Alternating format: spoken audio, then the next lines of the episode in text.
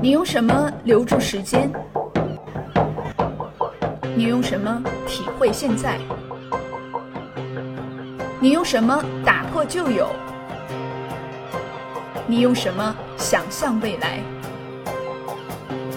当人类群星向你闪耀，当万古山河向你展开，当星辰宇宙为你跳动，当书架上的神灵向你走来，好花不常开，好书却常在。读书只为开心，读乐乐也要众乐乐。欢迎收听读书类音频节目《读乐乐》。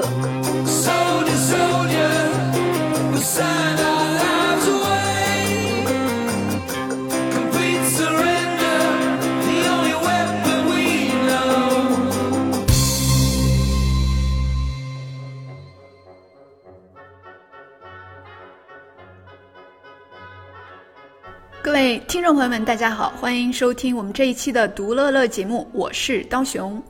啊，今天跟大家分享一本重磅书籍啊，二零二零年必须分享的书籍，哈哈，没有之一。那这个书的名字呢，就叫《黑天鹅》。黑天鹅事件这个词，我相信大家都听说过啊，呃，用来指这个我们生活当中的一些。嗯，小概率事件，但是呢，却发生了，而且发生之后，让我们大家都非常非常的 surprise 的这样的事情哈。这个词之所以这么有名，是因为一本书啊，这本书就是这个《黑天鹅》。那这个书的作者呢，他是一个黎巴嫩人，他名字叫塔勒布，非常非常的有名的一个天才。塔勒布这个人，他在二零零一年的时候就出了他的这个第一本书，这个名字叫《Fall by Randomness》，叫做《随机漫步的傻瓜》啊。然后呢，就是没怎么太出名吧，然后但是小有名气。然后二零零七年的时候，他就出了这本《黑天鹅》，然后就等于是一炮走红哈，人们就知道这个世界上有有这么厉害的一个有眼光的一个人。然后二零一一年的时候，他又出了一本书，大家可能听说过，名字叫《反脆弱》哈。我们在其他的呃时间里边会跟大家分享这本《反脆弱》的书。那他呃二零一九年的时候又出了一本新书，叫《Skin in the Game》啊，这个我们也会分享。我跟大家说，卡勒布这个人你一定要关注，因为他是个天才啊，他真的是个天才。他呃，实际上去讲，他写的这几本书的这个手法，他的这个写写作技巧啊，真的不怎么地。就是这个为什么这么讲呢？你你看他的书，你就觉得他把一个东西绕来绕去，然后呢，就是你你找不太到他写作的套路。他自己都讲，他在谷歌的这个分享会上，他都说，他说他写出第一本这个《Fall by Randomness》的时候，那个 editor 就问他说：“你这个书让我放到哪一种类型上去？你是这种非虚构类小说呢？你这里边还有一个虚构人物，对吧？你说你这是哲学书呢？你那里边还讲你自己的个人这个传记。所以，总之他是一个特别有意思的人，就是不走寻常路啊。所以他的这个书呢，呃，很有意思啊，打破常规。为什么说他是一个天才呢？”他的很多观点太犀利了，太入木三分了哈。好，那我们就来首先分享一下《黑天鹅》这本书里边几个最最有趣的观点。首先，第一个观点，我们必须要说什么是黑天鹅。我们之前想象的就是说，就是那种不太容易发生的事儿嘛，对吧？啊，比如说近几年我们说有很多黑天鹅事件，那么二零二零年最大的黑天鹅事件就是这个肺炎，对吧？那。嗯，之前谁都没想到，然后突然之间这个事情发生了，对全世界造成这么大影响，它是黑天鹅。那前些年这个词用在哪儿呢？用在比如说二零一六年说这个特朗普当选，当时是个黑天鹅事件，对吧？好，那么塔勒布他是怎么定义黑天鹅？他说黑天鹅事件必须有三个特征。首先，这个事件它必须是个 outlier，就是它必须是个意外，是个特例。也就是说，像特朗普当选这种事儿，当时。如果你身在美国，你会知道美国的这个大大小小的这个娱乐报纸、媒体，还有各种的学者、科学家什么的，全都认为肯定是希拉里当选啊，对吧？民众也觉得说特朗普当选的几率非常非常小。结果呢，特朗普当选了，啊，这个在全世界来说都是一个很震惊的事儿，对吧？所以这种事儿它是一个 outlier，它就是一个黑天鹅事件。第二个特征叫做 extreme impact，就是。这个事件它的影响特别的大啊！举个例子，嗯，如果你家邻居每天九点钟起床，对吧？有一天他十一点起床了，好，这是一个 outlier，但是它不是一个黑天鹅事件，为啥呢？它影响太小了。它除了对自己可能这个当天的作息规律有点影响，对这个世界没有影响，对吧？所以这也不是黑天鹅事件。好，第三个特征就是事后诸葛，就是它本来是大家都想不到的事儿，可是它发生了之后，大家都会去 sense making，全都会去解释它啊，就会说哦，原来是这么回事儿，现在我们懂了。但实际上，作者说你没懂啊，你下一次再遇见黑天鹅事件，你还是预测不出来，完了之后再发生，你还是事后诸葛，还是觉得自己懂了。整个这本书作者在干嘛呢？我觉得他就是一直在这个批评人类，哈，他一直在批评人类的骄傲，批评人类的无知，批评人类的自大。那么总结起来呢，他说我们这个人类之所以有这么多的黑天鹅事件，然后我们大家都认为自己能够解释这事儿，其实是因为人类太无知而又迷之自信，啊。好，这里边他举了很多的例子来证明这个世界其实是不像我们想象中的那样可以被解释的啊！但是我们人类就偏偏觉得它能够被解释啊！尤其是这个像美国、西方、欧洲啊，这很多呃文化里边，它其实是有一种这个。呃，叫 empirical study，对吧？啊，就是觉得这个世界上我收集证据，然后呢，不断的找中这种模型。我们这些年不都是讲这个大数据嘛，对吧？就是觉得说这个东西一定是可以 reasoning 的啊，一定是可以 modeling 的，对吧？我就给你做成模型化，我一定能预测啊。但是塔勒布在这个里边从头到尾把这一点批得体无完肤啊。那你可能会说了，塔勒布这人他有什么资本来讲这个呢？我跟你讲，他还真有这个资本。他原来的时候呢，先是在这个纽约。做过这个 trader 啊，然后呢，他后来的就搞学术了，然后发现自己有这个学术方面的才能，于是呢，从事了很多这种数学方面的研究啊，然后他也在学校里面任教，所以他这里边举例，我给大家举几个例子哈。首先，这个人类为什么说如此的无知哈？说人类啊，总是喜欢这个 overcausation 啊，就是过度的去解读和过度的去归因。啊，比如说九幺幺发生之后，大家什么样的感觉呢？就觉得说这个恐怖袭击现在真是了不得了。然后整个美国当时人们的这个心理状态，其实都是一种非常紧张、非常害怕、非常震惊，觉得呃第二天好像这个又要飞机把自己的屋顶给砸漏了这种感觉，对吧？但是作者说，实际上是什么呢？就是恐怖主义它发生的这个概率要远远小于每一年一个人死于因环境污染而造成的事故而发生的概率。每一年有多少人死于这个环境污染这个事故呢？有一千三百万人啊。所以就是每一年有一千三百万人是死于因环境污染造成的事故的啊，但是每一年有多少死于恐怖主义袭击呢？非常非常少。好，但是一旦发生了这种九幺幺这一类的恐怖性袭击，人们立刻就会觉得恐怖性袭击的事情是全球最大的问题。为啥？因为。这个事情非常 dramatic 嘛，对吧？这个事情非常戏剧化，吸引大家眼球，所有媒体都在报，然后让你觉得非常的紧张，所以你就感觉好像这个恐怖袭击发生之后，下一个就也不远了。但是实际上，这个每一年能发生很多很多个恐怖袭击的概率其实是非常小的啊，对吧？而每一天、每一年死于这个呃环境污染以及死于交通事故的人，其实性命是非常非常多的哈。另外一点。啊，塔勒布他批判人还有一个非常严重的这个生物性的这个偏差吧，叫做 confirmation error 啊，确认性偏误。什么叫确认性偏误呢？就是当我觉得一个事儿是对的，当我已经认准了一个事儿的时候，我就看什么事儿都在支持我的这个观点。好，比如说，我就觉得，假如这个特朗普这人，假如特别好，对吧？我我觉得他什么都顺眼，这样的话，我就在他所说所行的所有这个 evidence 里边找到证据，去证明我自己的这个观点啊。然后呢，我也会逐渐的去淘汰掉我平时生活圈子里边这种跟我观点相左的人。所以你最后的这就是你自己再去用自己的认知去证明自己的对错，那你当然是证明不出来了，对吧？啊。所以人类是有这种 confirmation error 的。那么第三个问题呢？塔勒布在书里边指出，就是人类有非常非常严重的这种线性直觉，但是这个世界并不一定是线性的。啊，举个例子，什么是线性直觉？我们一般会觉得说，比如说考试吧，我们花的时间越多啊，那么可能我们的考试成绩就是越高的，对吧？啊，我们看的书越多，那么可能这个学识就越高，对吧？锻炼身体时间越长，那你身体素质就是越好哈。好，人总是有这样一种线性的直觉，对吧？啊，这个世界是 linear 的，但是作者说这个世界其实是 non-linear 啊，就是非线性的。呃，很多很多人他的成功并不是跟他的这个付出时间比例成正相关的啊，但是我们我们大脑不能接受这一点哈。好，说到成功这个事儿。作者做了一个很好很好的一个解释哈，就是这个世界上有太多太多的成功啊，人们都认为它是有原因的，对吧？还有我们我们说在生活当中，我们特别喜欢看什么巴菲特呀、马云啊、比尔盖茨啊、伊隆马斯克这种人，他们的传记、他们的新闻。今天马云说了一个什么什么，然后当年在这个非典的时候，马云他们的阿里巴巴公司啊，大家都这个团结一致，怎么对外？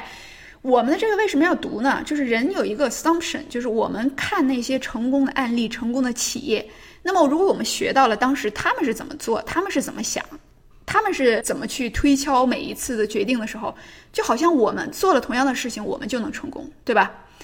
但是塔勒布说，你们想错了啊，就是你就算是知道了这些也没有用，为什么呢？因为人类都容易被成功的人吸引，但是你有没有想到过？可能有一万个人跟马云当时做了一模一样的事情，可是他们没有成功，他们默默无闻，因为他们默默无闻的没有成功，所以没有人去关注他们啊，更没有人花几百万去让他们写一个传记，然后去认真的研究他走过的路、说过的话，所以大家并不知道你做了同样类似的事情。可能你也会不成功，对吧？那这世界上总有一些人做了一些事情之后，他成功了，对吧？那么人们把所有的关注点都放在了那些人身上。那这些人他的成功一定是完全偶然的吗？也不一定是完全偶然的。但是一个非常巨大的成功，它一定有非常非常高的偶然性。别说这个名人了，别说企业家了，其实我们人类之所以能进化到今天。啊，其实有很大很大的偶然性啊，不是说因为我们人类就是天生丽质哈，跟这个当时什么尼安德特人有很大很大的区别，并不是这样，智人有一定的优势啊，但是智人最大的优势是什么呢？以塔勒布的观点，就是我们太幸运了啊，我们没有灭绝。这里边作者呢用了一个自己小时候的例子哈，就是他是黎巴嫩人，然后他小的时候，他们家乡成年都在打仗。就是没有一个人知道自己那个战火呀什么时候能停止，然后当时大家就总是说啊，明年这个战争就停止了，然后没停止，然后说呃再过两年就停止了，然后也没停止。然后他的这个作者他的祖父呢，就是他们国家的这个国防部长，后来当了这个战时的总理，所以等于是总管这个战时的各种事务哈。那么作者就说，这样一个人他拥有很多的这种信息，你觉得他对战争的这种预测一定要比一个普通老百姓强吗？当时他问了他的祖父，他祖父并没有成功的预测出来什么时候战争会结束，哈，给的这个过于乐观或者是过于悲观，所以作者就说，一个所谓的专家，一个人他拿到了很多的信息，并不代表着你的判断、你的预测就比一个出租车司机更清楚、更明白、更准确，哈。那么作者在书里边有这样一段话来这个批评人类的自以为是，哈，他说，我们的头脑是一台非常了不起的解释机器。他能够从几乎所有事物中分析出道理，能够对各种各样的现象罗列出各种解释，并且通常不能接受某件事不可预测的观点。这些暂时事件本来是不可解释的，但聪明的人们总以为他们能够提供具有说服力的解释，只不过那是在事后。而且，提供解释的人越聪明，其解释越空洞。更令人担忧的是，所有这些解释看上去在前后逻辑上并不矛盾。为什么爆发战争？股票为什么上涨或下跌？为什么出现黑天鹅事件啊？其实这些都是人类没有办法解释的东西啊！就是大家有没有发现，比如说在这个股票这里边，一般来说啊，当然除了像新冠疫情这种明显的就是有原因的哈，在可能百分之九十九的日子里边啊，没有这么大型的事件，这个股票突然总体来说上涨，然后立刻有新闻就会说今天是因为什么什么样的原因股票上涨了。然后明天股票突然下跌，大家又会说今天是因为什么什么样原因股票下跌？其实没有一个人能真正的解释或者是预测这种事情啊。所以作者他的观点，他并不是说他要把这个黑天鹅事件讲出来让大家去预测它，他恰恰是让大家意识到这个世界上永远会有那些我们预测不了的事情。人类不要太自以为是，不要以为你用科学、你用数学、你用这种概率统计学就能够预测出来那些事件哈。好，这是我觉得它的第一大部分。第二大部分特别有意思的一块儿是，其实是一个作者的小观点，但我觉得特别有意思，就是他在讲人应该找什么样的工作这件事情，他提出来的。他在二十多岁的时候呢，在这个纽交所那边工作，然后他就是一个股票经纪人呗。当时呢，有一个跟他一起工作的人，其实年龄也很小，当时在沃顿商学院上二年级，那是一个很聪明的一个人了。然后当时有一天就跟他说啊，就是一个学长教育学弟这样的一个姿态，就说你呢，将来找工作，你记住我的话，你一定要找那种 scalable 的工作。好，scalable 这个词呢，就是说是可伸缩的、有延展性的哈，这个意思。然后他就说什么是 scalable 的工作呢？然后这他这个学长就说，就是你花一份时间啊，可能能赚出来很多份钱这样的工作啊，你不要做那种呢，就是你花一份时间就只能赚一份的钱啊，然后你十年之后呢，你要想赚一份钱，你还得花一份时间，想赚十份钱就得花十份时间，这样的话你永远都不可能特别的富有。大家觉得这个观点怎么样？我反正刚看到他这个观点的时候，我觉得这这人太聪明了啊，说的非常对。但是塔勒布他说呢，他经过了多年以后，他想，他觉得这个人他的话只说对了一半，错误了一半。为什么呢？他说这个世界上确实有两种工作，就像他说的这样哈。第一种工作呢，他给系统的总结了一下，叫做平均斯坦啊。第二种工作呢，叫极端斯坦。也就是说，第一种工作就是这种。non-scalable 的，就是没有延展性的，什么意思呢？比如说，大家想象一下，这个牙医、会计师、按摩师、咨询师、手术医师，你无论现在是你工作的第一年，还是你现在的第二十年，你的工作收入基本上是跟你花多少时间在你的工作上是成正比的，对吧？比如说，你如果是个牙医，你工作十个小时，那么你的收入就要多于你工作一个小时。对吧？是这样吧？嗯，你不可能是说你工作一个小时，然后呢，剩下的九个小时你告诉那个你的患者说，你说你自己回去恢复吧，你这个牙我不治了，然后你还收十个小时的钱，这是不可能的哈。那作者在书里边举了一个极端例子，就是这个呃红灯区的这些服务小姐，好，他们想赚十个小时的钱，就得 physically be there 十个小时，对吧？是这样，这就跟牙医一样的，其实跟模这个按摩师是一样的哈。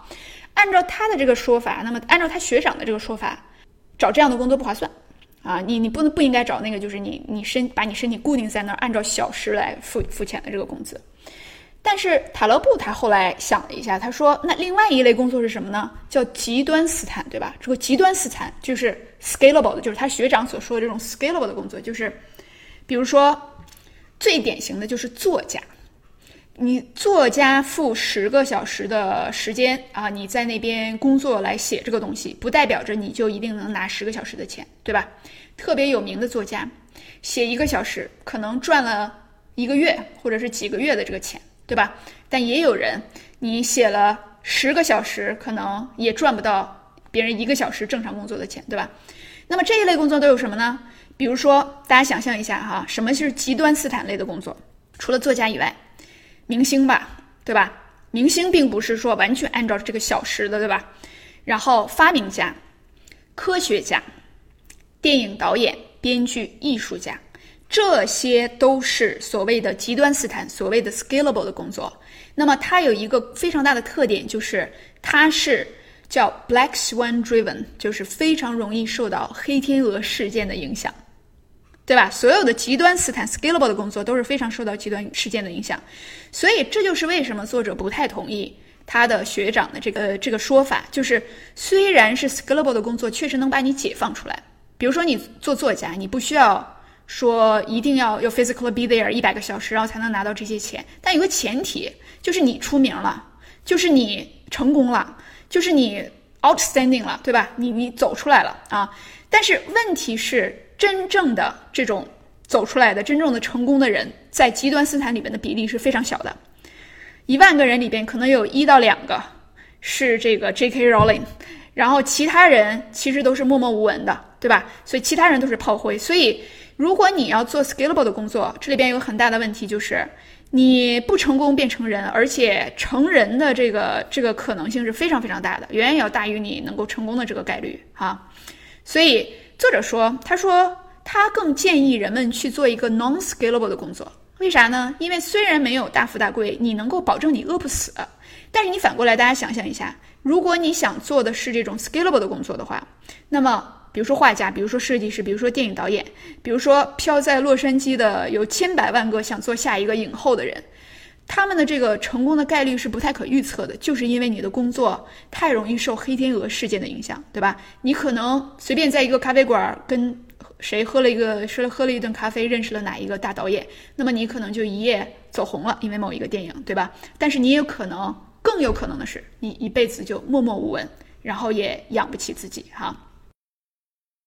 那作者在这本书呢，全文下来，其实一直都在批判人类这个没有办法真的解释黑天鹅事件、预测黑天鹅事件，啊，人类的很多模型啊，很多的这种预测呀，很多的这种科学啊，其实都是事后诸葛啊，你试图在 sense making 啊，你试图在就是证明你你是能够解释这个世界的，如此而已哈。那你看下来之后，其实你整体的感觉是比较绝望的。你说这个人类到底行不行了？就是你到底有没有什么可以做的事情，对吧？那我给大家归纳一下，他这本书里面其实还真的零零散散的说了一些我们人类面对永远都有不可预测的事情的时候该怎么做。首先第一点，这一点可能在这个投资里边是可以用到的。塔勒布他提出了一个投资的策略，叫 lose small to make big。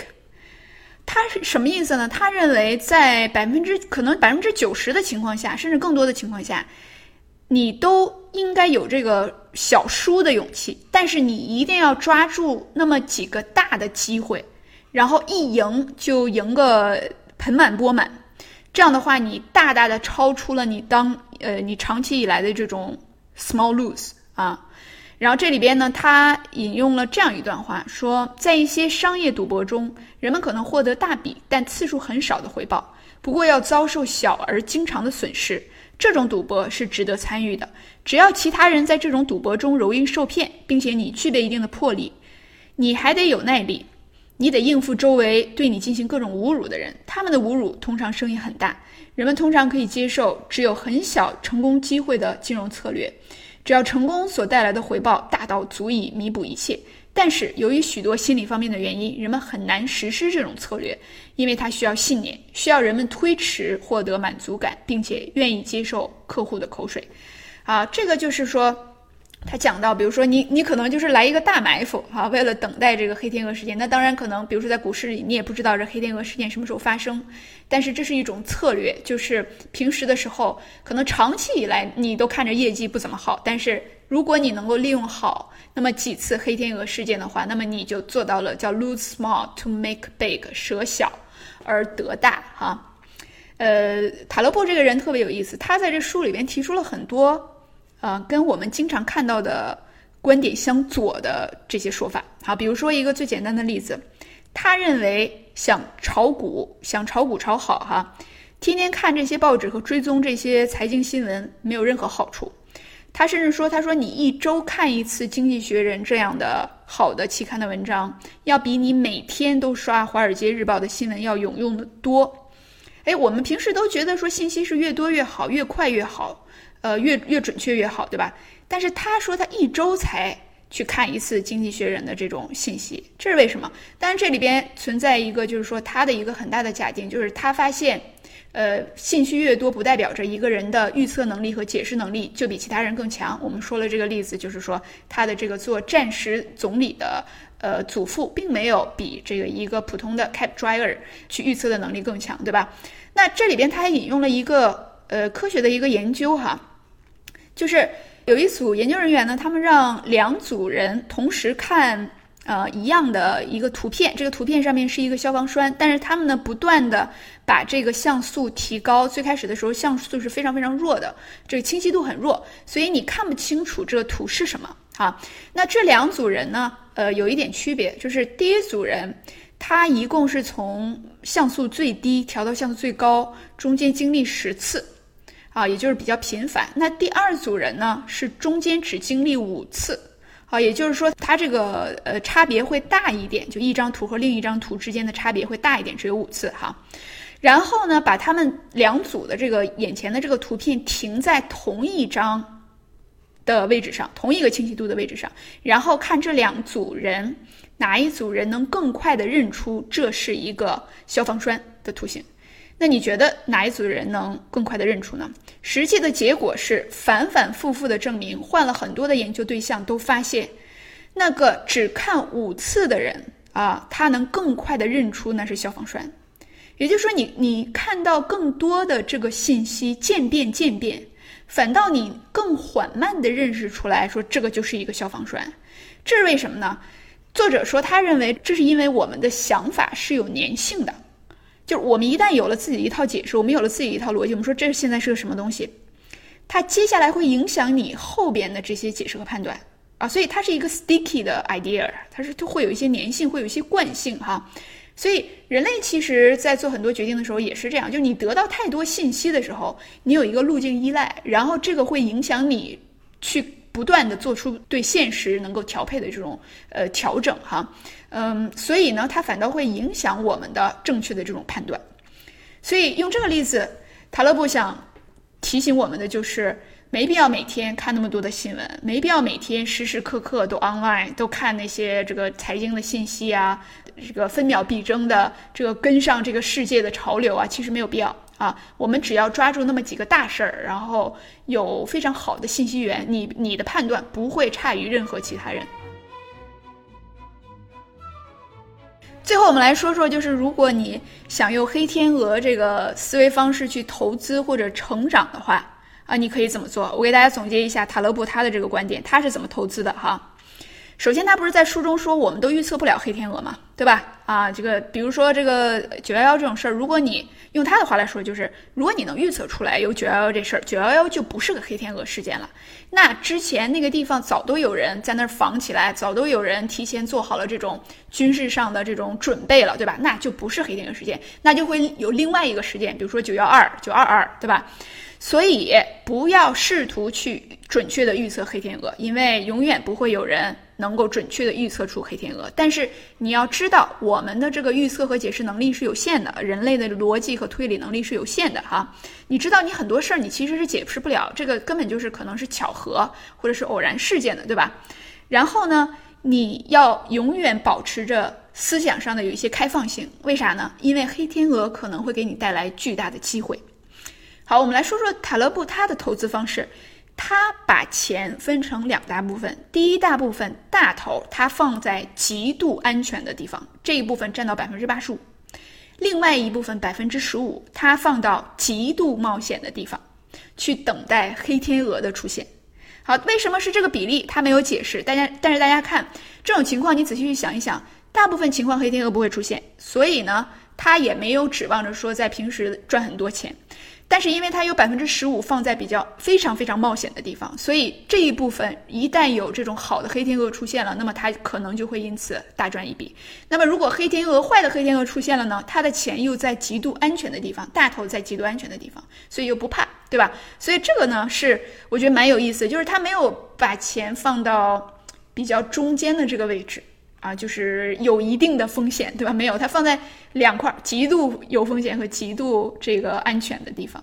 嗯，你看完这本书下来，你会有一个想法，就是我们世界上有那么多的黑天鹅，黑天鹅无处不在，有那么多的事儿，我们没有办法去解释、去推理，对吧？我们呃，有人说读历史明智，那读历史是为了更好的推测未来。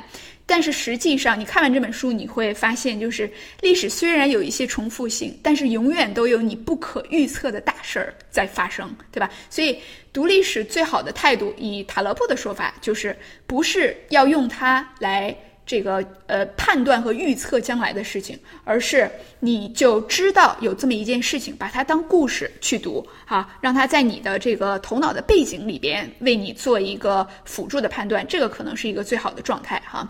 那么你知道了黑天鹅这个事情，你可以做什么呢？除了我们说在投资上以外，你还可以做的事情就是保持开放性的心态，以及就是让自己经常处在一种嗯。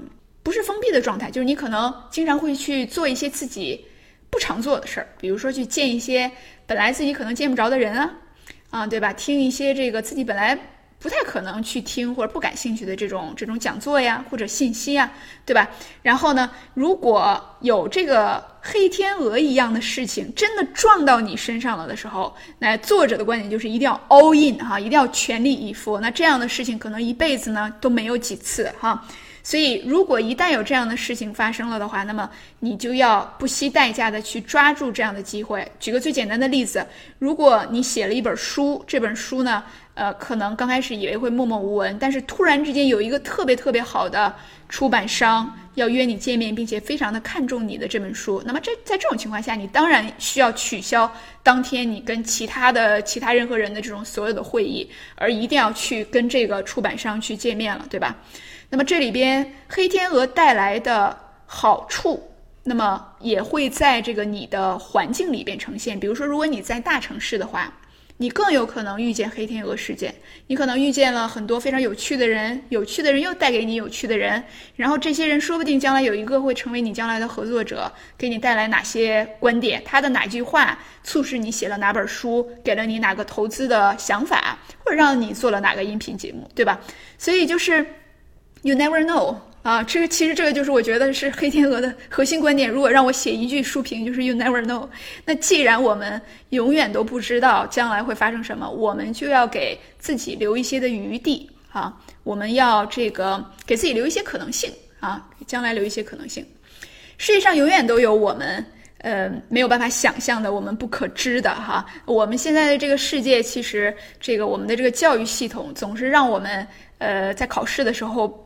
把呃对问题的这个答案写得一清二楚，但是实际上呢，很多事情并不是我们人类真的能解释那么清楚的，对吧？有的时候保持一份谦卑的心，然后也知道说这个世界上永远都会有黑天鹅这样的事情发生，不要太过于自大，不要太过于去相信一些人所谓的解释、所谓的推理、所谓的事后诸葛。我想这就是我们作为一个普通人所能做的最好的事情吧。感谢大家的收听啊，我们下一次再见。希望大家喜欢这一次的分享，拜拜。